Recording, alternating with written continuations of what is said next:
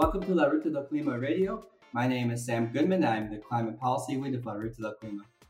Julie Anne Richards is the co-author of two important pieces from the Loss and Damage collaboration, including the Loss and Damage Finance Landscape, which provides a roadmap for the Transitional Committee. Previously, she was the Executive Director of Climate Action Network's Australia Node, and she's been a long-time leading voice on loss and damage.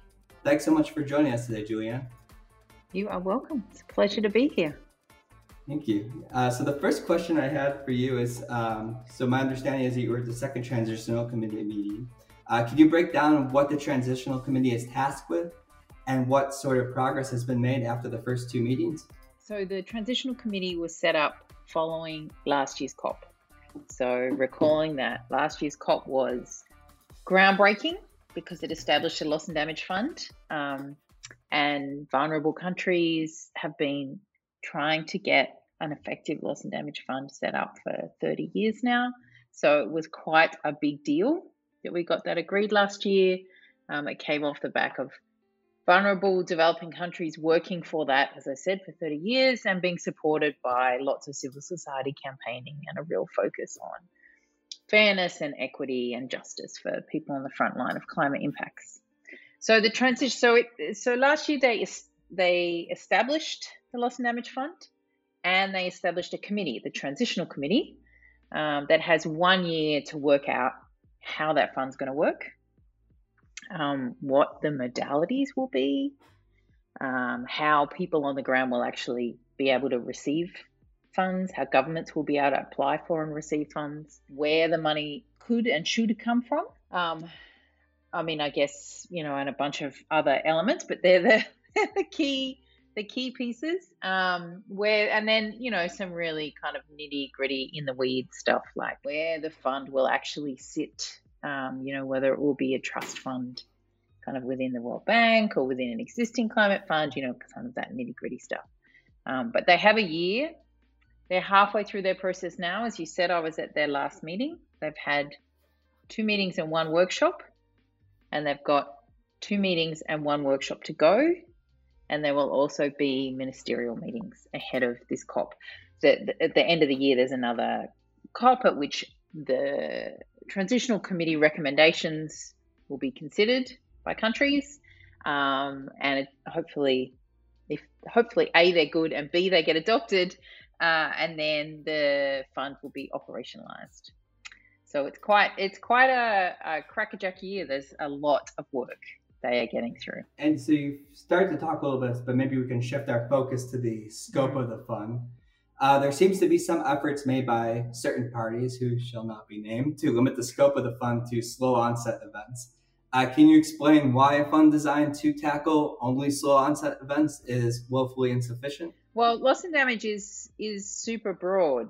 Okay? It's like the impacts when the impacts of when, when climate change events impact people and communities on the ground that loss and damage. And it can happen through the slow onset events that you mentioned. So things like sea level rise, um, things like, uh, for instance, the warming of the oceans and the changing of the currents, and therefore the changing of where fish are swimming and fish resources, glacier melt, desertification. So they're, you know, a a small list of you slow onset events. But climate change, uh, loss and damage from climate change can also happen from extreme events. And they're the ones that tend to make the news. So, you know, extreme cyclones that have been supercharged by climate change or, or typhoons, um, extreme flooding, droughts, all of which are being supercharged by climate change and being, you know, much harder for communities and for nature to deal with. Wildfires, those kinds of extreme events.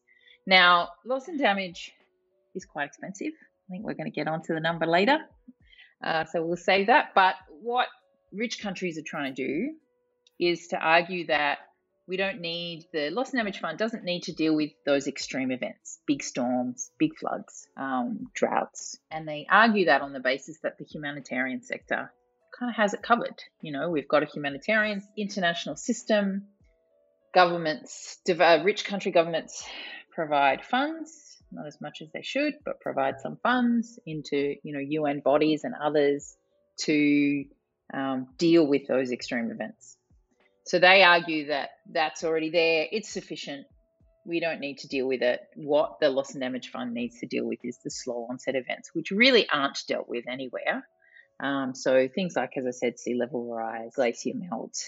You know, communities are facing these kind of creeping, ongoing problems without any real international support. I assume that that their reason for doing that uh, is somewhat because they want to reduce the bill that they might have to pay. But you know, it's really obvious. It's very clear that on the face of it, the humanitarian system does not have extreme events covered.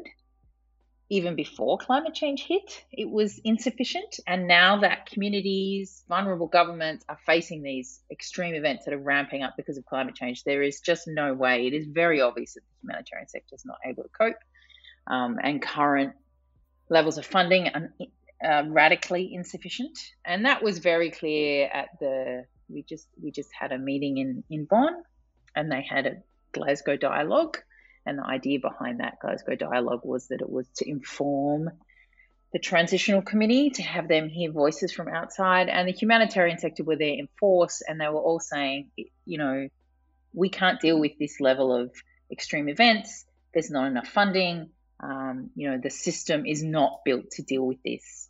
So I, I don't see any chance that the loss and damage fund is not going to be broad in its scope and include both extreme events and slow onset events. Because if it doesn't, then we will really be leaving communities on the front line of climate impacts on their own, trying to deal with these, which is currently how you know most uh, loss and damage is currently dealt with, covered by, paid for the people on the front line of climate impacts they didn't cause climate change, and that is just radically unfair. And I don't think that the loss and damage fund will uh, will be operationalised at the end of the year this year with a radically unfair model. And in your two recent papers, you push for a loss and damage fund that is fit for purpose with three different windows. The first is for fast responses to disasters. The second is for slow onset events.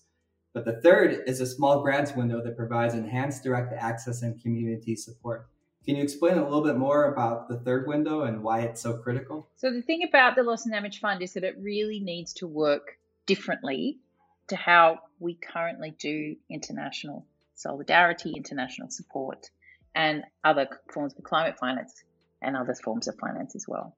So, you know, one super important thing to mention about the Loss and Damage Fund broadly and loss and damage broadly is that at the moment, climate finance is mostly provided by loans. Almost all mitigation finance is provided by loans.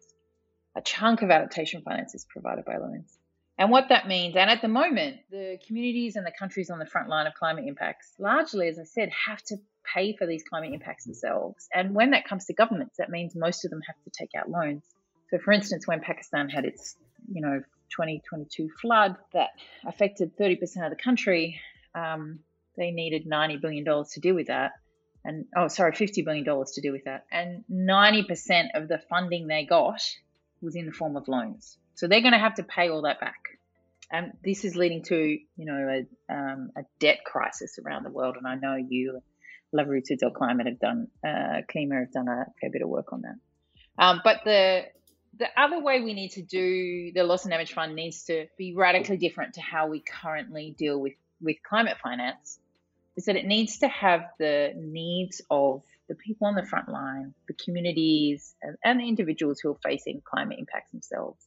And they need to be able to access the loss and damage fund. And at the moment, that's just not kind of on the table. So if you look at that, that other big climate fund, the Green Climate Fund, the GCF, it can take governments years of setting up the right bureaucracies, putting in these like elaborate proposals to get funding, so I'm not exaggerating when I say years. I mean, I think it takes on average, um, you know, some of the countries at the Glasgow Dialogue in Bonn were saying that it had taken them two to three years to do a GCF yeah. proposal with enormous bureaucracies. So we can't replicate that scale. We really need communities to be able to directly access the fund. And that's going to mean doing things very differently. Um, you know, it's going to mean making the rules and the ability to access funding much easier it might mean having national, in some cases, national governments, in some cases, you know, other forms of channeling money through to frontline communities. It will, hopefully, it will mean access for um, civil society organizations, NGOs, to access those funds and work with local communities to ensure that they're they're delivered on the ground. So that's quite different from how climate finance currently works, but super important. And um, in your last two publications, you called for loss and damage finance to be delivered at scale commensurate to need, with US $400 billion uh, per year considered as a floor, with an acknowledgement that financing needs will likely have to be revised over time. How did your team arrive at that $400 billion figure? Uh, again, loss and damage. When we think of loss and damage finance, it needs to be different from how we've thought about other climate finance. How we've done things to date. We need to do things radically differently. And one of the ways that climate finance right now, you might have heard of the $100 billion figure that rich countries said in 2009 that they would deliver. It was super unspecific about how they were going to deliver that $100 billion a year figure. Um, most of it is delivered in loans, as I said. Uh, it's almost all double counted. It comes out of an aid budget and instead is spent on climate finance. And, and it was never needs based. It was never based on an assessment of what do countries need for climate finance. So the thing that loss and damage finance has to do differently is to be science based and driven by the needs of the people who are facing their climate impacts. And that's really hard because at the moment, those people are, you know, small countries uh, struggling to deal with the climate impacts that they're facing. And they haven't had the capacity to do a needs assessment. You know, what money would we actually need? So there isn't much bottom up assessment of how much money is needed. But if we don't provide the money, they'll they'll never be able to do those needs assessments, and we'll never know how much you know loss and damage finance really is needed. So the 400 billion number that we've said is a floor. It's like the minimum we should really expect, and we also said it's likely to rise, very likely to rise over time. But it's a top-down assessment. So we looked at the modelling and the other estimates that are around that are available. The, the most commonly used one, Markandya and Gonzalez. Sorry, I've forgotten the full last name of the second person. Um, but their uh, assessment, which was in a book called Loss and Damage, that um, mm. that was put out uh, a few years ago now. We updated those numbers to ensure because previously they were 2005 numbers. We're like, okay, well that was a long time ago. What are they in 2023 numbers? Um, so we looked at that, and then we also looked at the impacts, the numbers that developed countries are developing countries are already facing. So last year, um, a big uh, insur- an insurance kind of a big insurance body uh, did an assessment of how much damage developing countries had already faced and it was more than $100 billion just for last year. And that was just in the numbers that they knew about. It was just in extreme events, not those creeping slow onset events, which are also ter- very expensive for communities on the front line of climate. Um, and it was just the big events. It wasn't necessarily events that had a significant impact locally, but didn't make it, you know, into the news. So that 100, more than 100 billion, I think it was 109 billion, is going to be well, well below a big understatement of what the, the loss and damage that developing countries are already facing. So that was where we got the $400 billion per year number going forward from. And it's actually the, um, the UNFCCC has a finance body that last year did an assessment of finance, and their, their number for loss and damage was 200 to $400 billion a year. So we came out at it with a top end number of that, but essentially, you know, similar ballpark of, of figures. So we're going to need a lot of money for loss and damage, but the important thing to to it, you know, you need to take it in context. So, for instance, the industry that's been causing climate change, the fossil fuel industry, uh, makes has made on average one trillion dollars a year profit for the last forty or fifty years. Um, so we're talking about less than half of their annual profit so, and it's also if you you know we're, we're subsidizing those fossil fuel industries to kind of make those profits as well. So it's a lot of money, but it, if we redirect our economy into where it should be and and make the polluters pay, then it's very achievable for us to be able to provide the funding so that the people on the front line of climate impacts have um, some support. Uh, so, in your work, you've called for the Transitional Committee to facilitate active and meaningful participation by civil society, Indigenous peoples, women, youth, racialized communities, persons with disabilities, and other impacted groups. I know you discussed this a little bit um, when we talked about the community window. Community window, uh, but from your perspective, how has the Transitional Committee incorporated input from civil society to date? And in your mind, has this been sufficient? The Transitional Committee have, as I said, a big job to do this year. They have one year to develop a lot of ideas and input. Um, and they laid out their plan at their first meeting. They mostly worked out what their plan for the year was going to be. They've sought some written submissions um, from civil society and you know others. They've had one workshop where they invited some frontline communities to present to them. As I said, we've just had the Glasgow dialogue at Bonn, where most of the presentations were from UN bodies, and there's very limited civil society representation at the transitional committee meetings. So there's been some input from Indigenous people, women's group, youth, racialized communities, persons with dis, or in fact, I'm, I'm unaware of any input from persons with disabilities so and, uh, and other impacted groups, but um, it's very limited. So mm-hmm. the transitional committee have an opportunity to. They've got a workshop coming up in July in Bangkok. Um, what what the format for that workshop is isn't available yet, so I don't I don't know. I hope someone right now is sitting in a room thinking about how do I make sure impacted communities get a real voice so that transitional committee members can hear them. Um, I hope that is the case. And so there's an opportunity for them to turn that around and hear more from impacted communities. Um, and my some of my colleagues, so I'm uh, I work for the Loss and Damage Collaboration, and some members of the collaboration, including the Centre for International Environmental Law, are currently thinking about how do we incorporate more of those voices.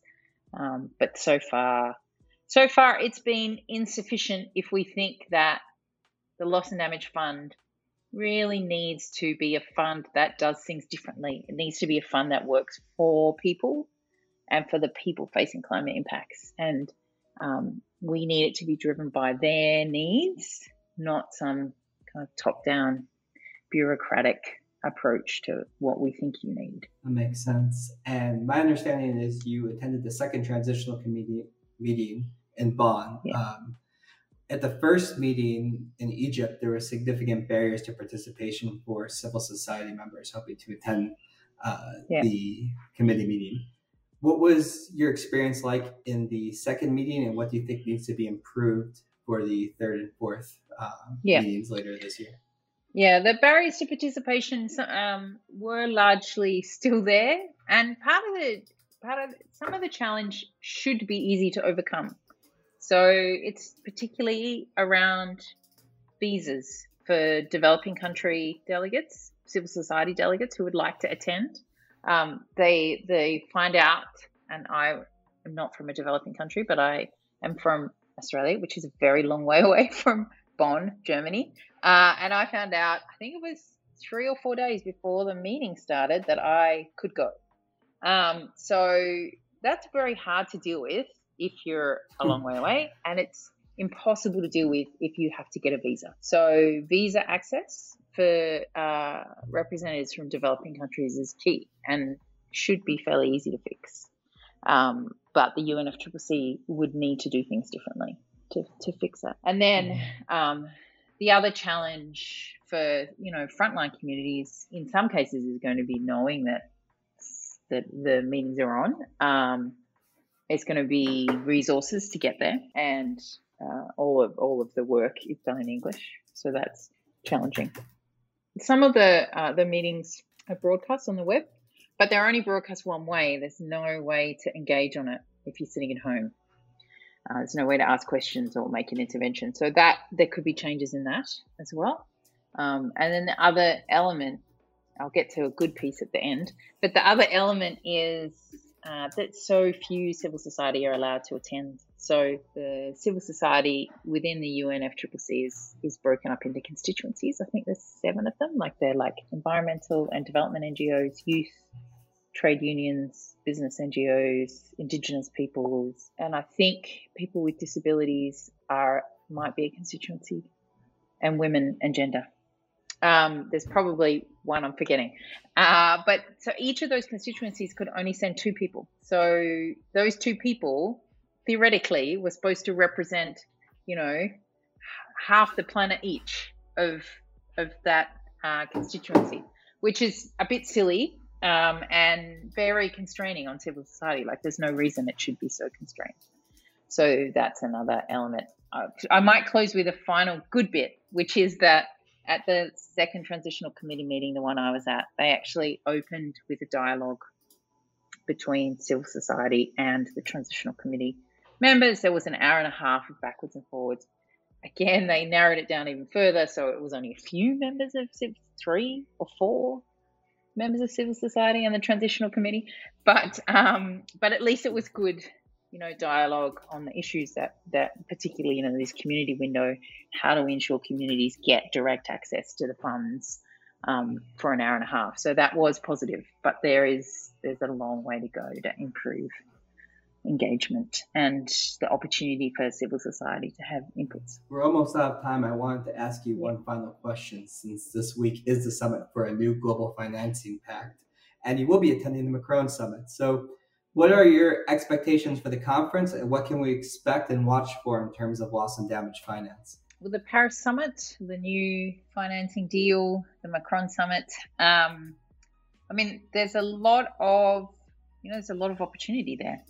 Um, if we if we look at this this agenda was really set by the Barbados Prime Minister Mia Mottley, I think about two years ago, when she called out the debt crisis that so many developing countries are facing. Um, so many countries on the front line impacts, climate impacts, are, are, at the same time facing a debt crisis as well. Um, and she came up with a number of ways that, that we could address that. And some of them involved funding loss and damage. Um, so there's there's a lot of opportunity at this upcoming summit um, to be held in Paris at the end of this week. Uh, it's very unfortunately, it's very unclear what's going to come out at this point. It's been a quite intransparent process, but there could be uh, there could be steps forward, valuable momentum provided to key sources of potential funding for loss and damage. So things like a levy on international maritime fuel, which is currently completely untaxed. Um, things like a frequent flyer levy, it's predominantly um, wealthy people who fly anywhere. So the idea that if you're a frequent flyer, you would pay a levy that could go into a loss and damage fund. And my personal favorite, the idea of taxing the fossil fuel industry, is being discussed. I hope that, as I said, valuable momentum will come out of the summit. But, you know, what exactly happens remains to be seen.